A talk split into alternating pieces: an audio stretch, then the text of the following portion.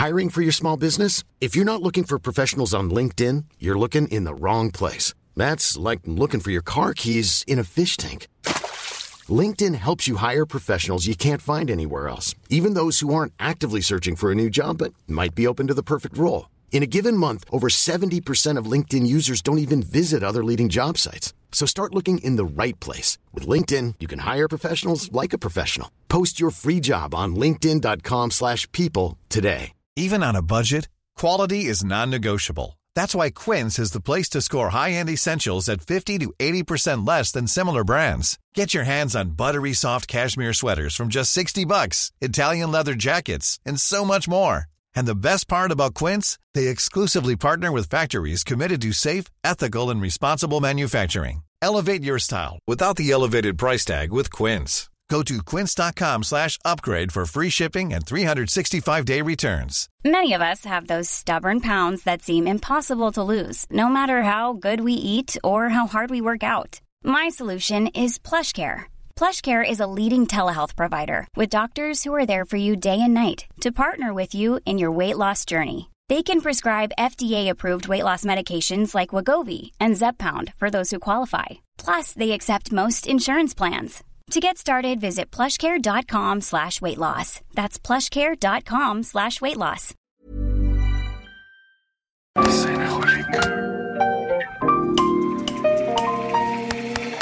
Bienvenidos a Designaholic, el podcast que amplifica la conversación sobre la cultura del diseño y las industrias creativas a través de sus protagonistas.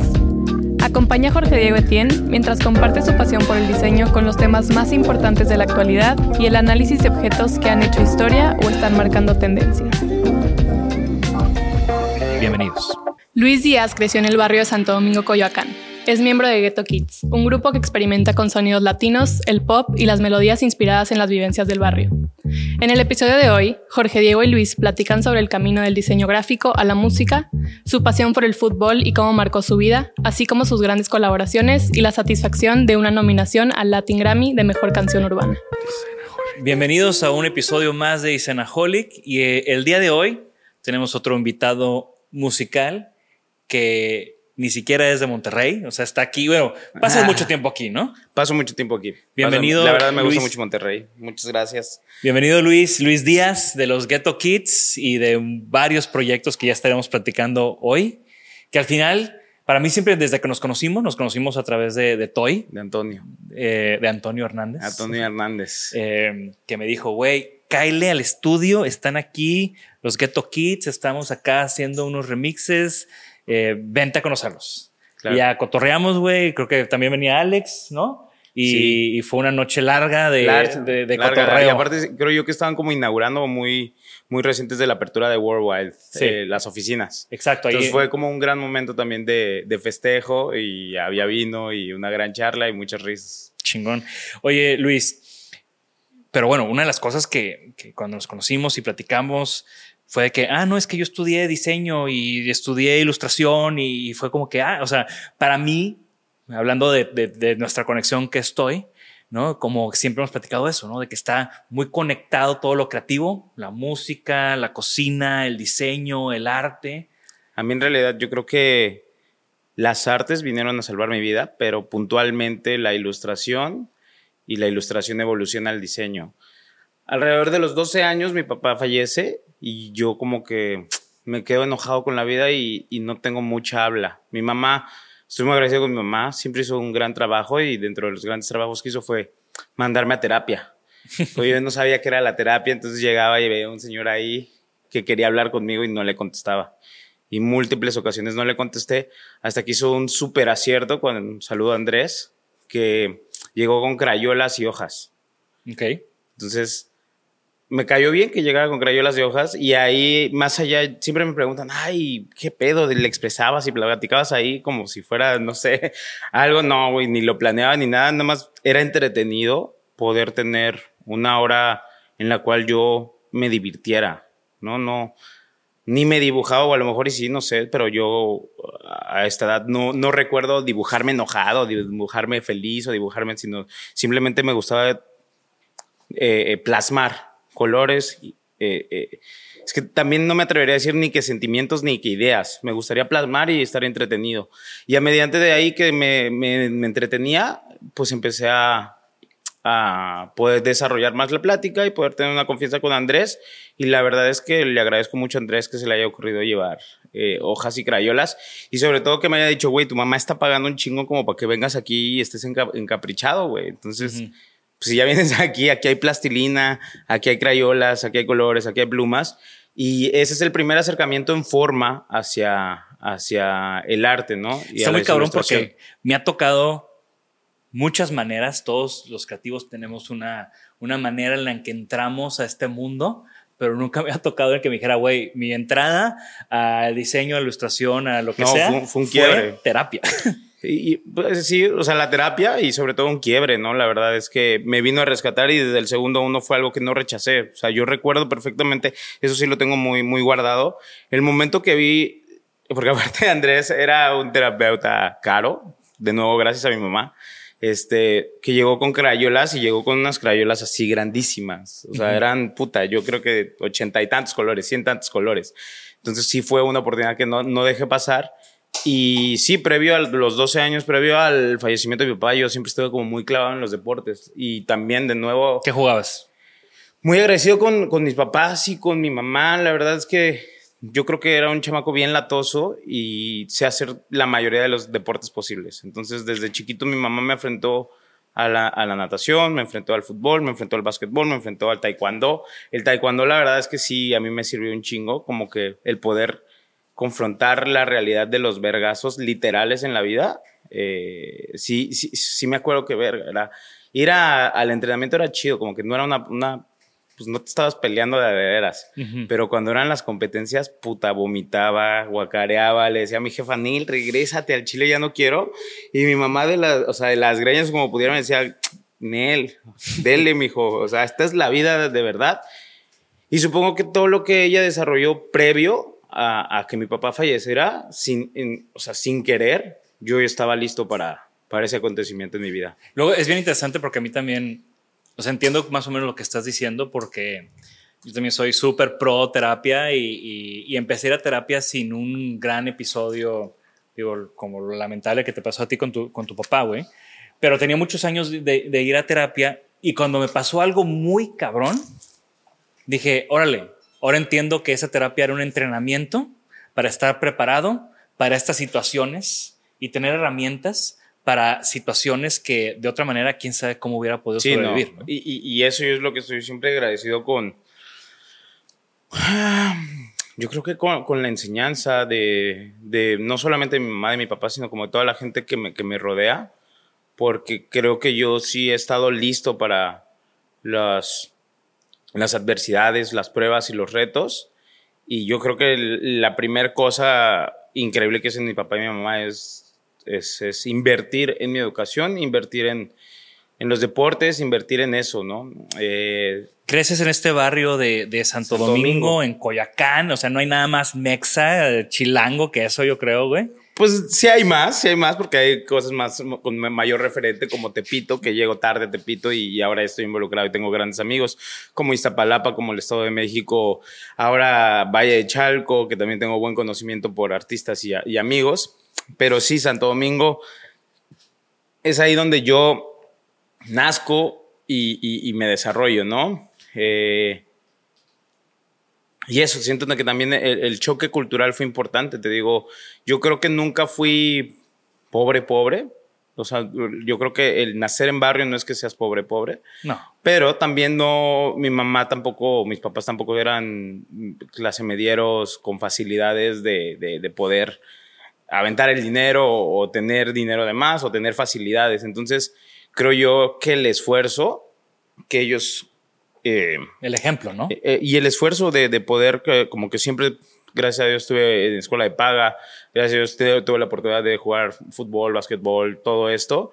Y también el, eso me permitía el tener el choque cultural de, ok, si soy de barrio, si de repente no hay gas y me tengo que bañar a cubetazos, si de repente, pues, puta, güey, pues me tocaba la leche de la, de la laconza, güey, si de repente, eh, pues los camotes y de repente se iba la luz porque llovía. O sea, sí había muchas adversidades, pero solamente eran como, como pruebas y a, la- y a la par también este pedo de poder estudiar en, en la Condesa, ¿no? O sea, como que mi mamá, como trabajaba en la Condesa, hizo su mayor esfuerzo porque yo eh, estudiara en la Condesa. Entonces ese choque cultural creo que también siempre fue como muy positivo. Y es, y es algo de que tiene la Ciudad de México, que, que un par de cuadras ya tienes otra, o, o es otro ambiente, es otra cultura. Y, y- y también hay muchos puntos de encuentro súper fuertes. Ahorita mencionabas Tepito, es un punto de encuentro fuertísimo, ¿no? Fuertísimo. Eh, digo, ya hemos platicado del Chopo, de- del mercado del Chopo Ajá. como otro punto clave, ¿no? De encuentro de, de subculturas de, de la Ciudad de México. Pero me, me gustaría como, como, como, como llegar a, a cómo de estos dibujos en terapia, ¿no? Porque yo veo tu carrera, o, sea, o, o- o lo que conozco, lo que hemos platicado, Claro. de, pues sí, está el mundo, el mundo creativo de lo, de lo, lo- lo- el dibujo, el diseño y la música, ¿no? Entonces, Claro. ¿cómo, cómo van esos dos caminos desarrollándose? ¿O en qué punto entra uno y en qué punto sale otro, no? Ay, yo creo que, por ejemplo, digo, para culminar lo pasado, el hecho de ser de barrio y de, y de, y, y de también poder estar en la clase media, eh, uno diría, ah, qué padre, dos mundos. Pero la verdad es que fue un reto más, es una complicación más que me toca enfrentar porque no podía llegar yo a expresarme como se hablaba en el barrio a la escuela Ok. porque si no era una burla, era como de que, no, o sea, no, güey, la primera vez que se me ocurrió o que se le ocurrió a mi papá, es un momento como bien simpático, es que, que se le ocurrió a mi papá llegar con el volumen a todo lo que daba, con las cumbias a- al Instituto Aberdeen en la Condesa. Verga, sí, sí fue una zapetada de mis amigos de que ja, ja, ja, pinche naco y la chingada. Y, y, y, y- y eso es como desde, desde bien morro, verga, el, mexicano es duro, güey. O sea, Sí. no me tocó el jajaja a los 12, no me tocó el jajaja esto, sino desde los 5 años el mexicano es recio y la clase media también, porque la clase media, yo siempre estoy de acuerdo que, que siento que la educación fuerte existe más en el barrio que en la clase media o la high class, ¿no? Entonces, sí, güey, sí, sí, este pedo de que me tocó aprender cómo dominar a los fresillas o a, lo- o a la gente que me rodeaba desde primaria, ¿no? Por ejemplo, también en el barrio, pues uno es narizón y es narizón, y uno es orejón y es orejón, y vas a encontrarte a cinco más, ¿no? Entonces no, no, no se enganchan tanto, o si la burla va, pues tienes de qué agarrarte al otro. Pero luego llega a la, a la- a la primaria y que un pinche precioso, hermoso de ojo azul te diga, puto orejón. Puta, ¿qué le contestas, güey? ¿No? o, o- o que, o que te digan, oye, maestro, no sé, güey, cuando la neta, pues uno llegaba y llegaba con su sándwich eh, blanco y no era integral y, "Ja, del blanco, güey. Y yo, verga, pues, ¿qué le contesto? güey? Entonces, eh, esos, esos retos, la verdad, sí, sí, sí, como que me, me- me fueron haciendo fuerte. Y la única fortaleza que yo adquirí desde el segundo uno era la cultura o el saber ser mediático, ¿no? Como, como más estratega de lo normal. Entonces, cuando sucede lo de mi papá, y ahora entra- entrando en la, en la segunda pregunta, cuando sucede lo de mi papá, yo me enojo con el proyecto que teníamos en conjunto, que era como, como el fútbol. Eh, en realidad, mi papá trabajaba un chingo, güey, y, y- y cae en depresión y, y en realidad porque lo corren de su trabajo. Entonces, los últimos cuatro años de mi papá, yo, yo, no, no, no cuatro, a lo mejor dos, los viví muy de cerca de la depresión. Y algo que ah, ah, sí o sí, a pesar de su depresión, vivíamos muy, muy juntos, era el, eh, el fútbol, ¿no? Entonces, los domingos me llevaba, desarrollábamos... ¿Cuál era, cuál era el equipo de, de la casa? No, pues claro, el único e invencible, poderosísimo América. No, no, y, aquí no, está, o sea, y aquí está Alex feliz de escuchar eso, música para sus oídos. O sea, es que yo- yo no sé si exista uno más, si exista otro, pues bueno, cada quien. Habrá que ser más cultos, pero bueno. Odienos más, el equipo con más cultura, con más historia, con más todo. Oye, Pero ¿viste, bueno. el, ¿viste el documental de Netflix del América? No completo y fue justo por temas de, de tour. Nos agarró como en un tour Ajá. y de hecho buscaron a- para la campaña a los Ghetto Kids y no Órale. pudimos. Teníamos como No, mucho trabajo y demás. Hubiera sido como... Sí, no, estuvo increíble, pero muy agradecido ahí con Nike. De repente siempre me mandan los detallitos de las playeras y la verdad es que sí, un ídolo que me marcó mucho en, en mi carácter, en- hasta en la mirada, es Cuauhtémoc Blanco. Blanco. O sea, y no, no, no apoyo tanto como su, su, su nueva ¿Su carrera política? Pero pues futbolísticamente hablando se me hace eso, o sea, e, este pedo de que te, te, conectas y encuentras y admiras a las personas con las que crees que congenian, ¿no? Entonces, pues este güey salió de Tepito, luego a jugar y volverse el jugador más emblemático de una, de una década. Sí, claro. Está bien interesante el documental, hablan mucho de eso también. Yo la verdad es que entre que no sigo mucho el fútbol y no me interesan las águilas y ningún equipo en general, yo soy Jaime Brava del Tampico Madero y, y, aquí los taxistas, siempre que me subo a un Uber o un taxi en Monterrey, lo primero que te van a decir es que si eres rayado o eres tigre. Yo siempre digo Jaiba Brava y nadie me entiende. y es como un chiste que nadie le da risa. Pero. Puedes decir ahora que del correcaminos, güey. no, no, esos, son, esos son, otros, esos son otros. Sí, ¿eh? sí, sí. Eh, no, lo, lo, que iba a decir es que el documental yo lo vi como desde un. Desde un. Sí, una, otra perspectiva. Desde una perspectiva antropológica de México. Claro. ¿No? Y de hecho le adelantaba todo lo de la lo de la lo del equipo actual, todo eso lo adelantaba y veía toda la historia, la historia, porque la historia de la América es la historia de Televisa, es la historia de, de un México. de una sociedad. De, una sociedad, de un México, la historia del Estadio Azteca, la historia, o sea, esas cosas son como hitos en la cultura y que están ligados a, la América, ¿no? Sí, sí, sí, totalmente. Eh, ahí, ahí entrenaba, ahí crecí, eh, incluso de uno de mis mejores amigos ahí lo, lo, conocí.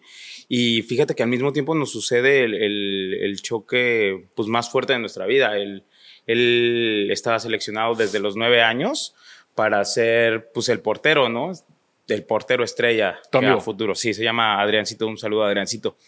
Y en ese previo al verano o el verano, él, eh, choca y sale por, por, por, el parabrisas y pum, cae con las rodillas, se, se lastima y tiene que aprender a caminar de nuevo.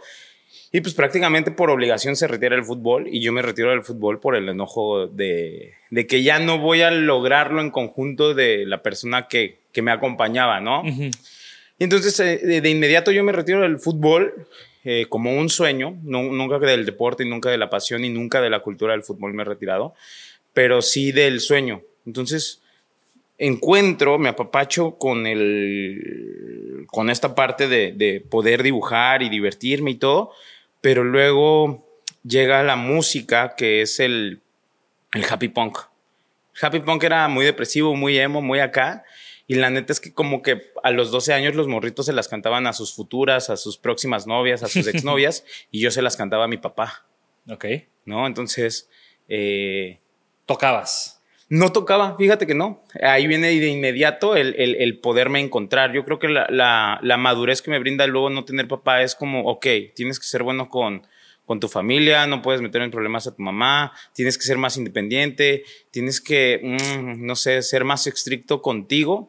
y, y, y entonces, la primer como cosa estricta con la que yo me doy cuenta es, ok, me encanta esta música, pero no soy habilidoso ni para la guitarra, ni para el bajo, ni para el canto.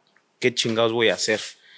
Entonces disfrutaba la música, disfrutaba la música, pero luego al corto plazo descubro, sobre todo por la zona en la que me encontraba, eh, llega mucho de moda todo lo que es eh, Justice, Daft Punk, Ed Banger, Busy B todo eso y digo, ah, ok, pues también uno puede hacer música picando botones. y, y, me engancho con, con, todo lo que es la corriente de DJ. Entonces me descargo el, el Virtual DJ y le empiezo a dar, a, a, dar ahí. Entonces ese es mi primer indicio para yo poder decir, ok, soy casi músico, soy casi artista y ahí me apasiona. Y a la par, yo nunca eh, rompí la pasión o o, lo fuerte que llegó a ser el, diseño, el rescate que llegó a ser en mi vida, y empecé a admirar a, gente que también estaba de moda en, ese circuito, ¿no? Que es el, joven Smith, que es el joven eh, Jesús Benítez, antes que se llamaba y grafiteaba como Dear. Me gusta mucho también el, street art y empiezo a hacer mucho street art. Y ellos son como los primeros que, que, me abrazan y tenían un curso de serigrafía para la marca Tony Delfino. Ok. ¿No? Entonces, ellos son los creadores de Tony Delfino. No recuerdo el tercer integrante, cuarto integrante, no sé cuántos sean hoy por hoy. Pero en su primer momento sí me encantaban las ilustraciones de Smith, los grafitis, todo, y, y busco la manera de poderme acercar o entrar a, a, a, su núcleo. Y Jesús daba, daba talleres de serigrafía e ilustración. Uh -huh. Eh, y me apasioné tanto que si daba uno en enero y luego daba otro en marzo, lo volví a tomar. Y si volvía a dar otro en octubre, lo tomaba en octubre. Ya hasta en un momento me dijo, güey, ya, o sea, no estés pagando, no mames. Al siguiente ven y disfruta y desarrollamos cosas. Entonces, para mí siempre fue como, como, como observar cómo unos güeyes que le daban al graffiti también podían ser empresarios y tener una marca como Tony Delfino, que por hoy es súper claro. importante dentro de, de, de México. Y, y, tú hacías tus pintas y te ibas en la calle y andabas ahí echando desmadre. Fíjate que justo ese de, de, evitar la frustración a mi mamá, eh, casi no, muy pocas veces me fui de pinta, pero sí fui muy vago. Uh -huh. Yo vivía en Santo Domingo, pero iba hasta la Condesa, entonces ah, era mucho tiempo libre, era mucho, o sea, muy pronto me gustó andar en metro, muy pronto me gustó regresar tarde a casa, sobre todo también porque pues mi papá fallece en la casa, entonces yo sigo con ese mmm, pequeño resentimiento y creo que mi mamá lo entiende, entonces yo nunca fui muy, muy de casa, yo soy un niño de calle y hasta la fecha la calle es mi hogar. O y, sea, y, y en, ese, en, ese, entrar a ese círculo de esta gente que está haciendo sus grafitis, tú también empiezas a hacer grafitis, tú también empiezas a estar en ese... En, en, en ese... Eh, eh, eh, empiezo a hacer talleres, empiezo a hacer mucho street art de cuanto a stickers. Okay. Como que siempre me gustó más el, el, el, puta, no quiero, o sea, si grafiteo me, me puede atrapar la trulla y me meto en un pedo y lo van a llamar a mi jefa y a la chingada. Y, está más fácil, voy a hacer, imprimir unos stickers y le voy a dar a, los stickers. Y tengo un gran referente que fue el, ah, el, el, el, ataque ninja, ¿cómo se llamaba? El doctor ninja. No recuerdo el street art, el, nombre de él, pero muy emblemático y eran diferentes ninjas en muchas poses. Y puta, güey, fue mucho tiempo muy infestada la ciudad y también estaba Mr. Fly. Y luego era el nacimiento de Facebook y había como reuniones de los, no sé, 10 artistas más importantes de street art, donde, ah, ok, vamos a donar croquetas para los perritos abonados de Catepec. Vengan, compren y el 10% va para esto. Y entonces ahí yo iba y conocía a esta gente y conocía a, a este tipo de artistas. No me involucré tanto en el, en el street art, siempre como que me gustó más lo, lo, práctico, lo fino y lo que tuviera en un resultado también eh, económico. Entiendo también muy, muy pronto el valor de, de la economía, ¿no? Uh -huh. O sea, te digo, eh, yo decía, bueno, estos güeyes pintan, pero luego venden una sudadera y una playera en tanto. Claro. Y entonces también me gustó mucho la serigrafía y me gustó mucho esto. Y a la par de que yo me había encontrado eh, en los DJs y a la par de ya ser cada vez encontrarme más, o sea, como que el happy punk la verdad me gustaba, pero nunca fui tan clavado. Y me doy cuenta porque cuando descubro, descubro a Daft Punk, puta, yo me sabía hasta cuando había nacido el hijo de Thomas Van Galters, ¿no? Uh -huh. Y Goye Manuel y luego sus side projects y todo. Entonces como que digo, ah, chinga, pues esto creo que me gusta más porque hasta casi sé quiénes son las exnovias de estos güeyes, ¿no? Afortunadamente luego vienen en 2000, 2007 Daft Punk y es ahí donde por primera vez logro englobar todo de la peor forma, hacer piratería de Daft Punk. Entonces le pido a mi jefa un préstamo. El tour de la pirámide, cuando Alive. Exactamente. Es, ese tour, ese tour, o sea, ese toquín de Alive en Monterrey, aparte vino, fue un 2 de noviembre, que es mi cumpleaños, eh, lo festejé viendo la pirámide y fue un concierto de esos conciertos, güey, que nunca se te olvidaron. Nunca se nos O sea, qué experiencia. Exactamente. Los láseres. Ahí, ahí fue la primera vez que yo dije, ah, ¿qué es esto, maestro? Y ahí también vuelve a entrar la cultura de barrio. Yo compré el boleto más barato, y siempre andaba, pues, la cultura del street, ¿no? Y la cultura del graffiti. Siempre andaba con ahorros yo en, uh -huh. en, en la bolsa. Un 500, un 200, un 1000. Entonces, cuando era día de concierto, yo llevaba un poquito más para comprar a la seguridad. Entonces, con el boleto más, más barato, yo compraba la seguridad y me iba al, al, al floor. Uh -huh. Y entonces me gocé ese concierto súper enfrente y súper importante en mi vida y fue como la primera vez que yo vi englobado la música, el diseño, el show en vivo, todo, ¿no? Entonces sí es un, un concierto que, que, marcó mi vida e incluso pues también marcó mi vida porque pues llevaba la piratería y con la piratería fue con lo que pude solventar que mis chelas, que mi todo, entonces... Uh -huh. ¿Qué llevabas de piratería? Hice la playera de la Live, o sea, pero fue toda una chamba porque fue bajarla esta, sí, sí, sí. Eh, traspasarla al Illustrator, luego pues ir a la inversión, ir al taller, comprar playeras, hacer el cálculo de puta, qué tipo de fan es, si son más gorditos, son más estos. Creo que se me quedaron como unas 30 playeras, pero pues ¿Cómo? bien. Se sacó te quedaron pedo. 30, pero ¿cuántas vendiste? Creo que vendí 40. Órale. Y fue como una inversión como de 70 playeras. Oye, y pero ahí ya estabas tú estudiando algo más de diseño o No, yo, yo es, o sea, sí, desde, desde que te digo que le agarré el gusto con la terapia, desde como los 12, desarrollé más, pero como a los, desde los 13, 14, 15, iba a estos cursos, te digo, de donde estaba el Smith, donde estaba el DEAR, donde estaban todos, y, y pues nada, aprendí, aprendí de serigrafía, aprendí de, de acrílico, aprendí, eh, pues si ya había bajado el Virtual DJ y ya le había picado ya sabía medio mezclar, lo mismo hice con el Illustrator, lo mismo hice con el Photoshop. Termino la prepa y ya después de la prepa ya tenía varios diplomados, ya tenía varios cursos, pero es ahí donde elijo ir a la carrera de, diseño, di- diseño gráfico y, animación en la ULA Florida, ahí en, la Condesa. Pero a la par, o sea, previo a, a- a la ULA Florida, yo ya sabía lo que me apasionaba y yo ya me había encontrado. Y después de Daft Punk, yo escucho a Tribal Monterrey. Ok. Tribal Monterrey. Y también, mediante fui creciendo, me fui encontrando, ¿no? Como que, puta, luego esos traumas de que iba a la escuela de, los, de la Condesa y me decían, ¿cómo que cumbia, güey? Entonces, pues uno se queda ahí traumadillo, picado, pero ya como a los 15, 16 yo decía, verga, la cumbia me mama, verga, eh, no sé, el dembow me mama. Y luego, lo- y luego lo ves en el encanta". mainstream y dices, sí, sí, sí se puede. No, yo de puta, el día que escuché Intenta lo de, de Tribal Monterrey, eh, fue como una emoción que no puedo descifrar y que incluso en terapia todavía la hablo, que digo, güey, fue como furia, emoción, envidia, excitamiento. Y mi último pensar fue, yo pude haber creado ese sonido, yo pude haber hecho eso, yo pude haber construido e- eso. Y me clavo tanto y me meto hasta donde no y llego a- a- al Facebook de Eric, ¿no? Y entonces Eric, Otto y Checo se convierten en, en grandes amigos y, y empiezo a en el intercambio de valor. También la calle, desde siempre la calle te, te enseña otro lenguaje, te enseña a, a- pues eso, al, al lenguaje de, de- de la calle, del valor, no todo es dinero, también es saber cómo hablas, cómo te expresas, qué favor con favor puedes intercambiar. Entonces yo, seguido, supongo que por mi apariencia, supongo, no, no sé, múltiples cosas, me paraban mucho la policía, cabrón. Entonces, desde que aprendí como, como, como el valor que tienen los, los empleados o los gerentes del Starbucks de el nombre, Ajá. el nombre tiene un valor bien cabrón. Entonces, cuando me paraba el oficial mm, Guillermo o cuando me paraba el oficial mm, Pedro, yo ya sabía que el hablarle al oficial como Pedro de primera instancia cambiaba su percepción en mí.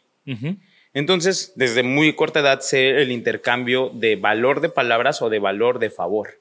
Entonces, al, al yo, al yo saber esto, cuando conozco a, a Eric, yo le digo, güey, la neta me encanta tu música, me encanta tu pedo, eh, yo hago diseño. ¿Te puedo regalar unos diseños si tú los usas y tú esto? Sí, güey, pues a verlos.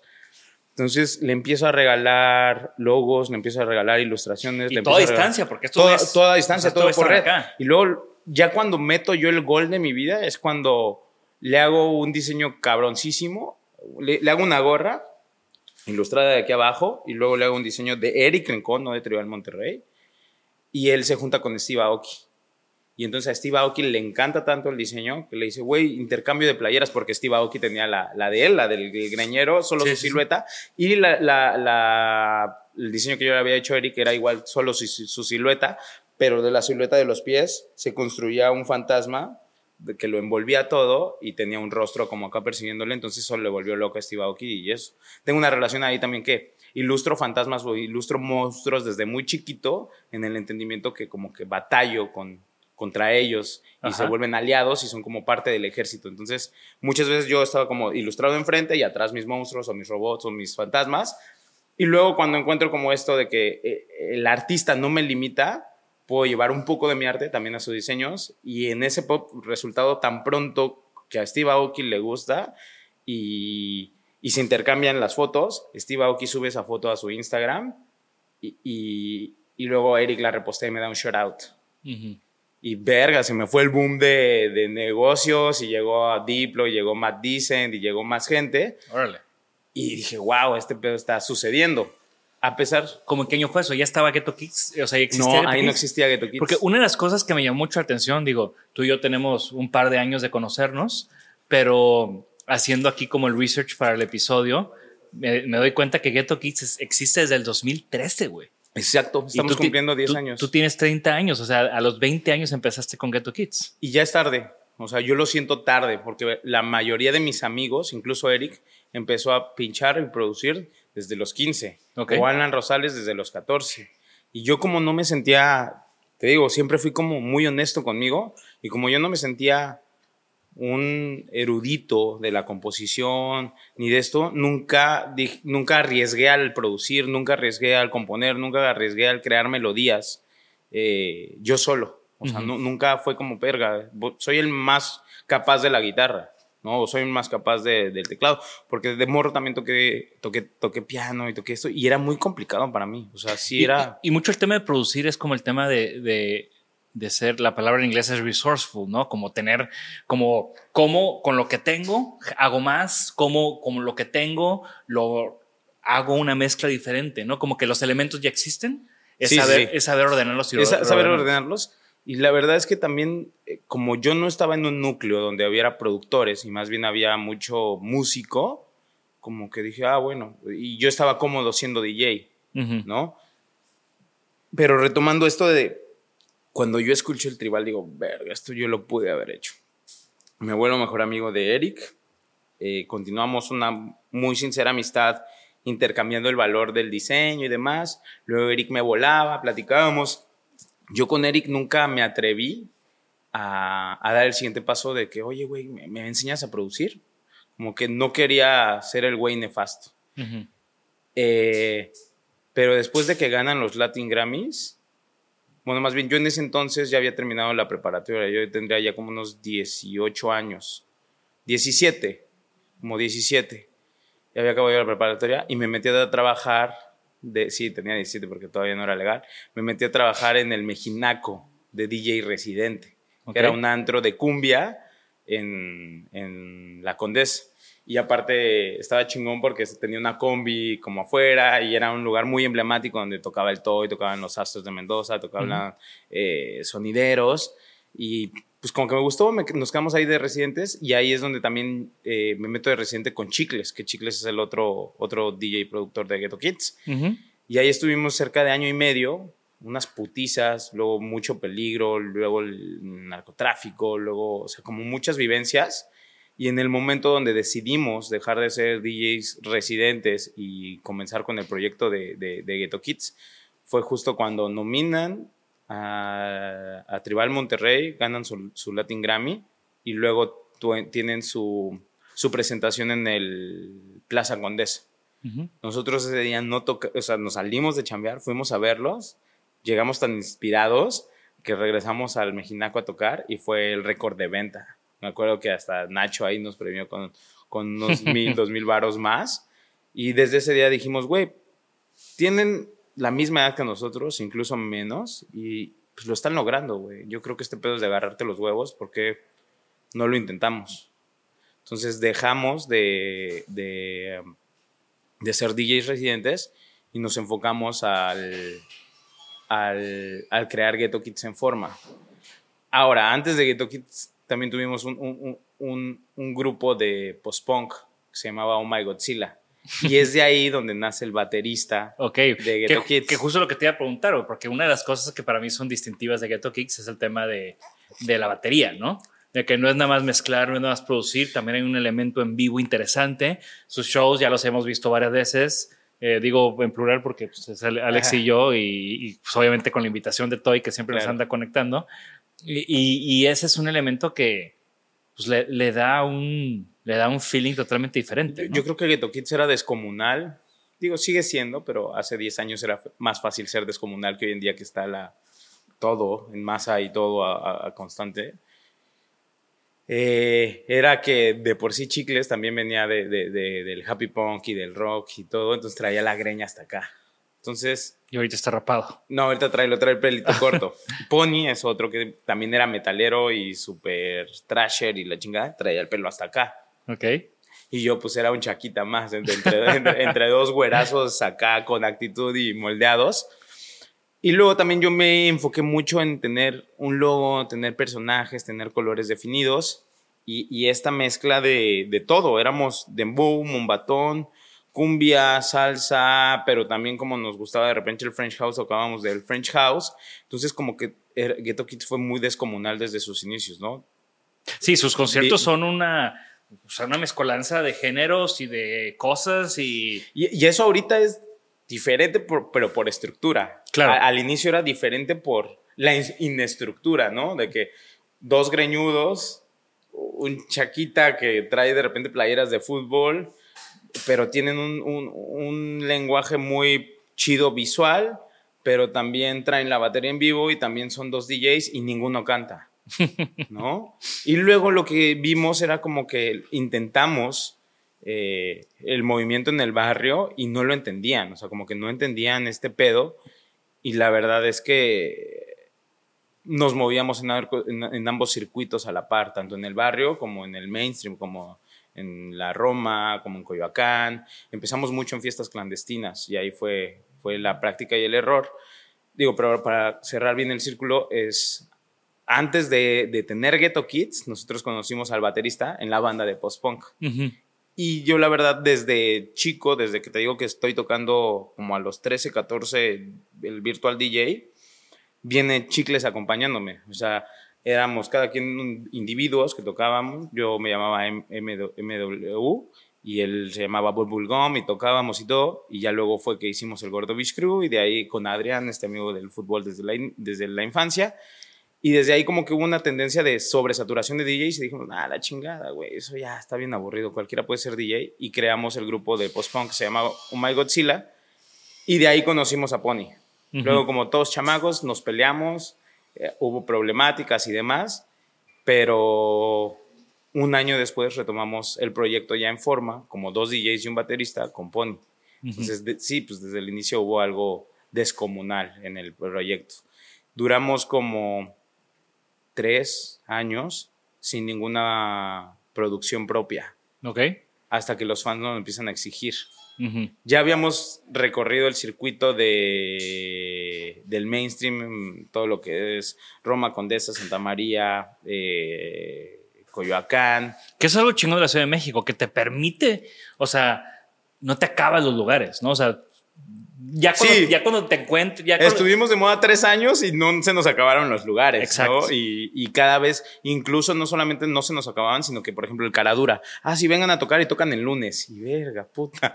A ver cuánta gente el lunes. Y ya luego pasabas el reto y ven el miércoles. Y ya cuando te daban el viernes, puta, eras aquel. Claro. Y entonces ahí fuimos construyendo. Yo me acuerdo que. La hay, hay un circuito. ¿no? Exactamente. Ya cuando es la consagración de los Ghetto Kids en el Festival Marvin, patrocinado por Panamérica y Red Bull en ese entonces, donde incluso creo que, no recuerdo bien si estuvo Oprotandi, Branco, muy cultural era el pedo. Y, y Ghetto Kids estalla. O sea, cerramos el escenario, es un vergazo. Y al siguiente domingo, lunes, teníamos un chingo madral de mensajes de que, güey, está poca madre poderlos ver, pero ¿para cuándo la música? O sea, ¿cuándo van a tener canciones propias? Sí. Porque en ese entonces esos remixes o eso que hacían, Sí. lo ponían en SoundCloud. Lo, Lo ponían- poníamos en SoundCloud y era todo como, no quiero decir amateur, pero era muy, muy cómodo. O sea, como que, ah, sí, un, un mashup. Hacíamos muchos, muchos live sets grabados y los subíamos como, como un mixtape, o como, sí, como un mix. Lo subíamos y entonces la gente escuchaba como si fuera un set más, pero la gente empe- empezó a exigir producciones propias. Claro. ¿Y en qué momento, o sea, o cuál es ese big break de Ghetto Kids? hay un hay uno muy importante que es en el 2016, todo el 2016, eh, Chicles y yo nos enfocamos a aprender a producir por la exigencia de los fans. Y entonces la exigencia era tanto que dijimos, verga, pues tú tienes tu escuela, yo tengo mi escuela, estamos ahí chingándole, ¿qué, qué hacemos? ¿Qué estabas estudiando? Eh, ya ahí yo estaba ya empezando diseño. Ya, ya estabas con diseño. Ya, ya y- estaba con el diseño y, y animación. Y entonces yo le digo, güey, la neta, en lugar de meternos en la escuela, porque pues ya estamos en este pedo, tú estás en este pedo, ¿por qué no buscamos a los expertos? ¿Sí? ¿Todo bien? Ah, ok. Igual acércatelo un poquillo más. ¿Por qué no buscamos a los expertos o a nuestros amigos que ya saben hacerlo y le damos más práctico? Entonces eh, nos juntamos con Bruno G, nos juntamos con Emi, que en ese entonces se llamaba Moodkill a su proyecto, espero siga llamándose así, y yo encontré a Malo en Guadalajara, en ese entonces se llamaba Monster Party. Y entonces, como era fan de ellos, los busqué para, para aprender de la mano de ellos, mucho más práctico, mucho más divertido y mucho más en confianza y con temas puntuales. Entonces, todo el, todo el 2016 nos enfocamos en crear el sonido de Ghetto Kids, Ujú. ¿no? Con la idea de, ah, un disco o ah, un EP. Y también entendiendo lo que, lo que en tanto tocar la gente pedía, Claro, la gente no, le no, no, gustaba. o sea, ya, bien. ya tenían como su inteligencia de mercado. Súper, súper, súper, súper. Y ese proceso fue agotador y también nosotros ya estábamos grandes. Ya tendríamos cerca de 19. eh, No, no, no, más. Ya tendríamos cerca de 22, como de 20. Bueno, en ese entonces es que, puta. eh, No, te entiendo, te sí, entiendo. o sea, es como ese tema de en la música, en el arte, en lo que es, o sea, hay ciertas edades donde si no pasaste a este nivel en esta edad, pues está No, más y, la- y las exigencias de nuestras jefas, de que carnal, ya, ya estás huevudo, no mames, ¿dónde trae para la papa? O pues ya sea autosuficiente, o qué chingados vas a hacer de tu vida, yo te veo ahí bien pendejeando. Y también, la neta, pues ya estábamos que fumando mota, que, que chupando más, ya nos íbamos pues, a cotorrearla más. Entonces, las preocupaciones normales, ¿no? De que, qué pedo y dónde estás generando, sí, chido tu grupito y está chido el circuito, pero pues no te veo ni con nave, no te veo de repente ni con feria para andar comiendo bien. Claro. Entonces empieza a, a- empieza el, ok, y en parte fue como un proceso bien difícil porque era prácticamente empezar de cero. Claro.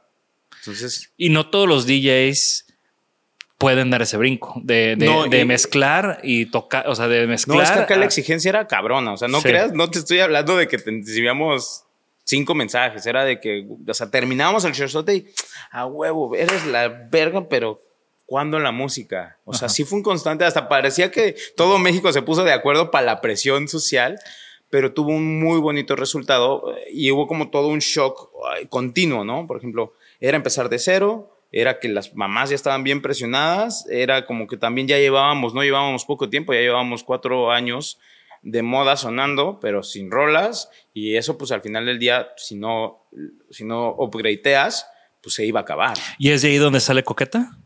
Ahí está chido. Todo el 2016 eh, creamos el sonido. El día que nos metimos con Bruno a crear el sonido en general del álbum, en general para Ghetto Kids, dijimos, güey, ya, esto está bien comprometido, porque aparte era de Santo Domingo hasta Indios Verdes, eran, si de por sí yo me aventaba una hora de camino, de repente ahí eran dos, y luego, puta, cuando se me antojaba ir a mear y tenía que salir a mear, ya no traía otros cinco pesos para llegar a, a Santo Domingo, entonces era caminar luego desde Insurgentes y así, o sea, un chingo de experiencia. Eh, el primer día que llegamos con Bruno dijimos, güey, de aquí tiene que salir algo cabrón y como pues nuestro sueño era tener un inténtalo y ese era nuestro referente y ese eran nuestros sueños, dijimos, y de aquí tiene que salir algo que no nos minen a los Latin Grammys. Y lo lograron. Y oh sorpresa, eh, el reto de llegar a Coqueta fue también muy simpático porque teníamos el sencillo del disco Ujú. que se llamaba eh, el, que, el, que, el que no levante la mano es policía y era más enfocado hacia la cumbia. Ok. El que no levante la mano policía, tara, tara, tara, tara, tan, tan, ta. y le cantaba el morenito de fuego. Y de repente ya la teníamos lista para sacarla en febrero de 2017, porque en octubre, en este transcurso difícil que te digo, era que en verano de 2016 dijimos, güey, esto no está jalando. Si no jala de aquí a diciembre, nos separamos, güey. O sea, ya estuvo chido, ya fue un experimento, ya lo logramos, ya todo. Sí. Pero pues ya mejor, pues, güey, a darle al Uber o darle al diseño, darle otra cosa, güey, ¿no? Que nos dé para la papa. Y en, en ese proceso llega la invitación de parte de Ocesa para el EDC 2017. Entonces, como ya había una meta, queríamos llegar con música propia para, para mostrarla en EDC. Entonces, por ahí Que de... es un gran escenario, güey. No, pues fue la oportunidad de nuestra vida, fue lo que nos cambió la vida. Tu big break. Ya me contestaste la pregunta que siempre hago. Totalmente. to- e- Esa fue, o sea, sí. Y eh, te digo que por ahí de octubre llega la notificación. Nosotros ya, ya teníamos el track de lanzamiento para, para febrero, para llegar con este que era la cumbia con Monito Fuego. Y por ahí de diciembre nos habla Monito, papi, pues ¿qué crees? Que mi disquera me está exigiendo salir con una rola y esa rola está bien buena, esa letra es mía y pues la voy a sacar yo. Y nosotros, no, chinga, ¿cómo, güey? No, la chingada. Total, la saca y entonces llega el momento donde nosotros digamos, ¿y ahora qué música sacamos? Y entonces teníamos el intro del disco, que era Coqueta. En ese momento no era Coqueta, era el intro del disco. Ok. Vamos, le contamos a Bruno y Bruno dice, no, pues no pasa nada, vamos a seleccionar otra. Nos vamos cada quien a sus casas y en el siguiente sesión de estudio nos enfocamos a crear Coqueta. Cuando acaba y Bruno la, la, term- o sea, la terminamos él eh, ya ejecutando y cantando, él dice, pues me encanta la canción, pero yo no puedo, yo no puedo cantarla, porque en ese momento Bruno estaba muy bien posicionado como productor dentro del mundo del trap. Sí. Entonces como que la canción era bien romántica, bien soft, a pesar de que era un reggaetoncito electrónico, pues no querían cómo lo vieran. Y, y yo le dije, sí, no, no pasa nada, Bruno, ahí vemos qué onda. Llega el mero día para, para sacar, estábamos a un mes de que fuera el EDC en enero, eh, 14 de enero, no, a tres semanas de, de- del 14 de febrero que queríamos sacarla, porque luego el EDC era el 27. Y Bruno me dice, güey, la neta no, no quiero que salga, güey. Y yo, no, Bruno. Entonces hay una terapiada como de una hora y me dice, bueno, ya súbela, pero ponme en Futuring y, y- y pues ya. Entonces yo ni tenía la portada. O sea, si se meten a la portada, la portada yo la hice, está horrible, es una rosa. Pero luego, sin querer, funcionó mucho porque la gente adoptó el emoji de la rosa para la comunicación. Entonces tuiteaba las frases y ponía hasta el final la rosa. Y, y mucha gente tiene tatuada la rosa de coqueta, güey. La neta a mí no me, no, no- no es de los trabajos que más orgulloso estoy, pero muy agradecido a la gente que se identifica con, con él y que se identificó en esos momentos. Y entonces ahí es el, el, el momento histórico en el cual me cambia la vida y, y- y logramos el, el máximo sueño que es poder vivir de la música. Porque después de que hacemos el EDC, llega una oferta de, de una cervecera de, de Coors Light para un tour de verano. Entonces, después del tour del verano, ah, cabe aclarar esto, los primeros cuatro años de Ghetto Kids vivimos en un cuarto dos por dos, los tres, pedorreándonos, comiendo maruchan con agua y la chinga y como se pudiera sobrevivir. Pues es que es el momento Get in the Van de Henry Rollins, ¿no? O sea, Exactamente, es- ahí bien, bien rudo. Y después del Coors Light, pues nos mudamos juntos, pero como siempre lo digo, pero, pero ya era un upgrade porque ya cada quien tenía su cuarto. Entonces, después de- del EDC 2017, nosotros esperábamos 2.000 personas, había 10.000, la canción tenía dos semanas de haber salido, todo el mundo la coreó, eh, viene la oferta para verano de, de tour de verano, después del tour de verano cobramos ese dinero, nos vamos a rentar y el día que nos vamos a rentar la casa, llega la llamada de Toy y, y- y nos dice, pues chicos, este, estamos nominados a los Latin Grammys. Entonces, todo fue como o sea, muy su- mágico. Su relación con Toy fue A de- partir de Coqueta. a, a partir de Coquette. A partir de Coqueta. En ese momento llega. Yo siempre fui muy, muy cercano a Toy en admiración, pero pues él siempre fue el manager de mi mejor amigo. Entonces, mucho respeto, como mucha distancia. Cuando llega Coqueta, nos busca Toy. Entonces, nosotros sabíamos que Toy era un- una persona con expertise. Entonces, cuando llega Toy, nosotros hicimos un fake manager. Para que cuando Toy llegara con la oferta, el fake manager la contraofertara. Y sí, a partir de 2017 hemos trabajado con Toy hasta la fecha. Un gran manager, muy agradecido. Sobre todo yo personalmente creo que es una persona que me ha sumado día a día eh, en muchos ámbitos de mi vida. Y, y el gran gol en conjunto fue esa nominación a, a- a los Latin Grammy. Y qué chistoso que es justo lo que se habían propuesto, ¿no? O sea, Eh, como, es algo como así los como sueños. yo también siento que desde, no sé, desde que lo entendí, pues sí, este pedo es, no eres tú, estás tocado por Dios, estás tocado por el universo, estás tocado por algo. Entonces, mientras mejor diálogo con el universo o con lo que creas tengas, más fácil llegas a la meta. Y ahorita estabas mencionando como esa rosa que, que dices, güey, no, no sé si es mi mejor trabajo, pero pues ya la tiene gente tatuada. Está muy cabrón eso. O sea, a mí una vez hicimos un proyecto para Coca-Cola y, y para que se puso en fonditas y restaurantes de comida rápida en 14 estados y se hicieron miles y miles y miles de sillas. Y, y yo, o sea, y de repente la raza me empezó a mandar fotos de que, "Hey, güey, estoy en Mazatlán y, me, y mira tu silla. Y "Eh, estoy en Guadalajara y mira, me, me vine a comer aquí y tu silla. Y en eso un vato me manda la silla tatuada en su brazo. A la verga. ¿Por? no sé. Le cabrón, mamó la No sé, pero, pero, o sea, sí. O sea, pero no le preguntaste por qué se la tatuó. Pues porque le gustó. O sea, pero no había un trasfondo, no había de que. No, nada más dijo, güey. no sé, gusta, me senté y aquí fue mi, primer parche o algo así. no había un trasfondo, a lo mejor no te lo quiso decir por A lo mejor no pena, me lo quiso ¿no? decir, güey, pero, o sea, ya fue así de que, órale, o sea, está muy cabrón cuando se tatúa Sí, tus sí, cosas, la neta sí yo. El Alex tiene tatuada una lámpara, ¿dónde está Alex? ¿No está? Tiene tatuada una lámpara que fue como de sus primeros proyectos en la oficina. O sea, está chingón cada vez que se lo veo, güey, Sí, porque sí. es, o sea, es un vato que lleva siete años trabajando aquí conmigo, ya es mi socio y demás. Ya, enséñale tu tatuaje a, a Luis. El de la El de la lámpara.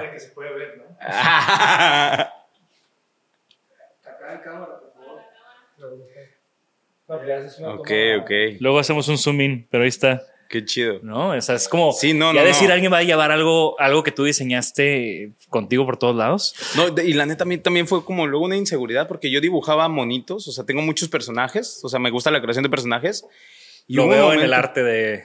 Y hubo un momento donde yo decía, verga, güey, ya, ya no voy a subir nada porque si hubo un momento donde los morros se tatuaban un chingo mis, mis, mis monitos y, y yo decía, güey, eso lo hice en dos segundos, maestro. Si quieres tatuarte algo, mejor envíame un mensaje. Sí. Y sí, había un momento donde también ya yo enviaba como de que quien quiera tatuajes, por favor, envíame un mensaje. Y ya, porque sí, o sea, luego cosas que yo llegaba así cansado de la escuela y nada más era un garabato, pero pues lo subía al Instagram, se lo tatuaba a la gente. Y ese conocimiento, gusto por el, por el diseño, por la ilustración, ha acompañado también el proyecto de Ghetto Kids, ¿no? O sea, Muchísimo. tú estás como all in en el arte, ¿no? Supongo All que ya de repente hay cosas que no haces, pero estás all in, invitas Sí, a colaboraciones. Y, y- y de hecho yo creo que fue de las primeras cosas descomunales de, de Ghetto Kids. Te digo, el saber la paleta de colores, tener un logo bien, bien sólido, eh, la creación de un personaje.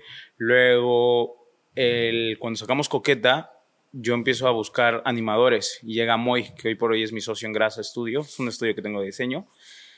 Y, y fue como un gran debut porque replicamos la interfaz de Facebook para hacer el video de Coqueta. Entonces era como si los Ghetto Kids le dedicaran la canción a Dana Paola, pero a, a- a- a Dana Paola es mi mayor crush en la vida. Pero al- antes de llegar al final y que Dana Paola nos contestara los mensajes en Facebook, pasábamos por todas nuestras amigas que apoyaban el proyecto en, en ese entonces. Ajá. Entonces era una canción como bien bonita que el video salió con dedicatoria y sale mi hermana, salen mis amigas de ese entonces, las amigas actuales, salen muchas cosas. Y es ahí donde, por medio también de Ghetto Kids, yo, yo he encontrado a gente espectacular, ¿no? Toy, Moy, eh, los mismos chicles, Pony y múltiples amigos. Pero sí siento que eh, ese plus de yo estar en contacto con el arte, con el diseño, con los colores, sí fue un valor agregado muy, muy, muy cabrón al proyecto. Y yo desde, desde el inicio uno admiro y tengo claro el- el- el- la grandeza de Major Lazer, la grandeza de Gorilas, la grandeza de ese pedo. Entonces, tener los referentes claros también te ayuda Claro. a llegar más fácil a la meta. Por supuesto. Ha habido, o sea, ahorita ya con, digo, Coqueta fue 2017, estamos en, Sí. en, en 2023. ¿Ya hay, ya ha habido una rola que la supere? Sí, la maravillosa Tra Tra Tra. el ah, bueno, sí, ese también, fue un, ese también fue un hitazo, ¿no? Un hitazo. ¿Cómo Y- surge, o sea, cómo surge eso como follow-up de Coqueta? Eh, 2017, hacemos coqueta, Toy llega y Toy es un hombre muy sabio y dice, maestros, todo 2017 no vamos a sacar ningún track. Y todo 2018 vemos hasta cuándo podemos sacar un track. Entonces todo 2018... Como este maestro, como Sí, este sí, Yoda. no, es un así. sensei, es un Yoda. Entonces dijo, güey, todo 2018 no sacamos track. Y no sacamos track, pero pues estábamos sedientos de, de Claro, tener pues, follow-up, ¿no? Exactamente. Y entonces desarrollamos fábrica, entonces todo, todo, todo, que es la, la disquera independiente de Ghetto Kids en, en sociedad con, con Chicles. Y hacíamos maquetas y de repente si tú querías tener una canción, te la regalábamos y la sacabas tú, como si fuera tu proyecto. Luego también nos acercamos y encontré mi nueva pasión que es desarrollar proyectos y desarrollar artistas. Eh, practicamos todo eso en 2018, pero ya en el final, o sea, estoy hablando de octubre, noviembre, diciembre, estábamos hartos de, de- no hartos como tal de coqueta, sino hartos de no poder mostrar eh, eh, a- a algo más o que podíamos tener más, más, pues, más talento, más arte. Y me acuerdo que Toy no quería todavía sacar más música y le hablamos y le dijimos, maestro, ya, o sea, sale esto Suficiente. sí o sí. Y dice, no, chicos, tengan paciencia y todo. Y ahí también yo creo que el valor de cuando Toy entiende que puede confiar en nosotros, eh, en, en- en la toma de decisiones. Y para diciembre de 2010, de- para diciembre de 2018, por ahí del 9, sacamos Tra Tra Tra. Con, ah, güey, ahí también está chingón el, el por qué la sacamos. Ya no teníamos para pagar la renta. y vamos con One RPM, que en ese entonces era nuestra distribuidora, y le dijimos, güey, tengo este hit, cabrón. Tengo este hit. Yo, yo ya lo vibraba, ya lo sentía, lo tenía claro. Eh, Ya también a lo mejor por eso la desesperación de, de, ¿Ya habían tocado en de en- confrontar a Toy. No, nunca le- o sea, no, no, no, nada más solo lo, lo vibrábamos, lo sentíamos. Y, y yo llego con, con One RPM y les digo, a ver, tengo esto, güey. Si ustedes me facilitan tanto dinero para pagar tantos meses de mi renta, esta rola es de ustedes. No, no nos interesa. Güey, pero ya tenemos coqueta y esta... No, no me interesa. Bueno, entonces regresamos literal a, la- a la casa, a la fábrica, contamos nuestros pesos, pagamos la portada, pagamos la idea del primer video, mix y master, y se subió. Con el Jesús en la boca de si, si no sabíamos si en enero íbamos a tener dinero para poder seguir viviendo de, de- en la casa. Sobre todo era lo que ya iba a valer Sí, madre. sí, ¿no? era survival mode. Ajá. Y oh sorpresa, a, a la semana era un éxito en Ciudad de México. Y a las dos semanas era un, era un éxito en la periferia de México. Y a las tres semanas en la República. Y para enero, febrero, marzo teníamos la respuesta de Guayna de quería montarse en el, en el, en el track.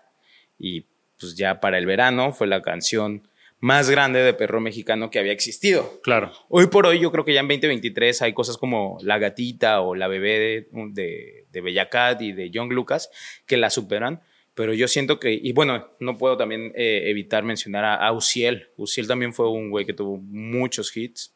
Ucielito Mix. Ucielito Mix. Javi, un saludo a Javi. También Javi fue muy influyente en que sucediera tra, tra, tra. Yo vi lo que estaba sucediendo con Javier. Yo vi, de hecho, yo le comento a Toy que lo invitemos a, al Coca-Cola Flow Fest y la prueba de fuego de, de, de Uciel fue a las 3 de la tarde llenar un escenario en Coca-Cola. Claro. Entonces, yo observé todo el movimiento que estaba generando Uciel con sus producciones y digo, güey, ese sonido está cabrón. O sea, puedo intentar inspirarme y llevarlo a que mi público que, que, que, que consume coqueta lo logre entender también, ¿no? Porque el sonido de Uciel era muy hacia el barrio, muy hacia las periferias. Y yo dije, si logro encontrar la media, puedo llevar el, el, el, el level up. Entonces me concentro, tengo la maqueta. Ya que teníamos la maqueta, chicles, y yo le digo, güey, como Major Lazer, papá, una voz grave, una voz jamaiquina. Y ahí, literal, sí recurro con, con Cielito y le digo, ¿qué onda, papi? Estoy buscando esta voz con alguien. Sí, tengo un vecino que se llama Matt Fuentes, háblale. Invito a Matt Fuentes, eh, como que viene, hacemos un ejercicio, no sucede mucho. Y luego yo como que digo, no, es que sí es la voz, sí es él. Voy a su casa, al cuarto, a la habitación café.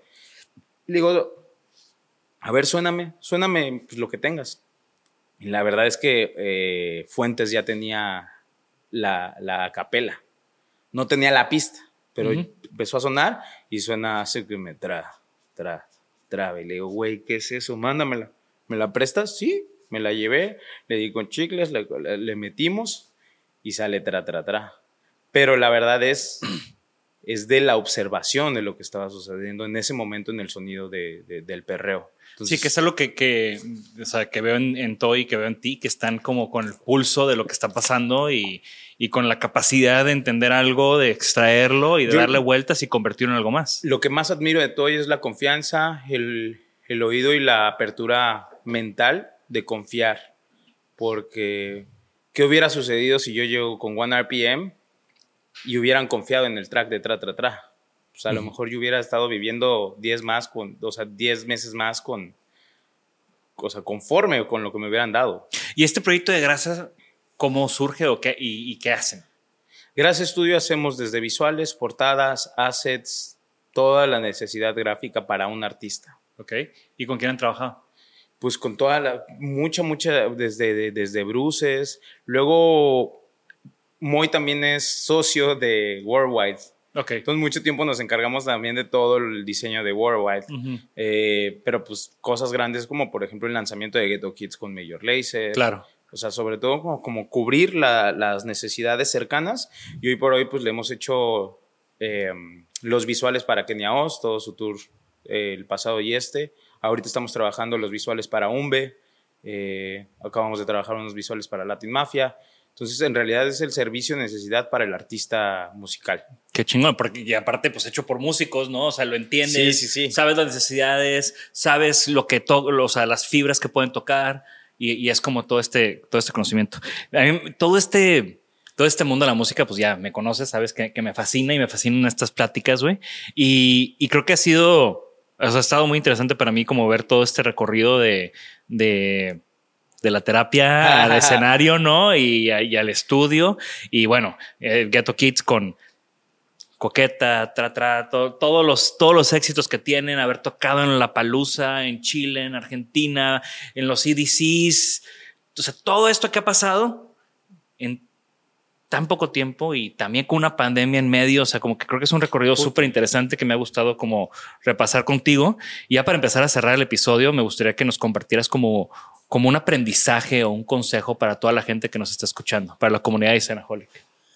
Eh, em, el consejo es, yo creo que lo mencioné desde el, desde el inicio, como entre más rápido te encuentres, entre más honesto seas contigo, más rápido vas a llegar a, a lo que quieres construirte, ¿no? Si yo me hubiera aferrado en decir, ah, yo quiero ser eh, el ponqueto que toca bajo, que toca guitarra, a lo mejor nunca llego a lo que en realidad me apasiona, que es desarrollar artistas, o tener un, un estudio como, como, como Grasa, o tener Ghetto Kids, que son dos DJs productores y un baterista en vivo.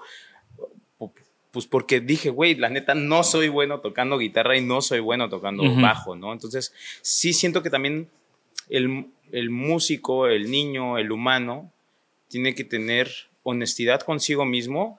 Y por ejemplo, yo también digo que es muy válido el volver a intentar, como que eh, sin, sin sonar hater, es en el medio, tengo muchos conocidos que llevan 15 años con el mismo proyecto y es como, maestro, ya hubieras cortado eso y hubieras empezado algo nuevo, Sí. ¿no? O sea, como que, eh, eh, entonces yo siento que sería mi mayor consejo, el ser honesto contigo mismo es lo que más lejos te va a llevar, porque también esa honestidad me ha llevado a nuevos lugares.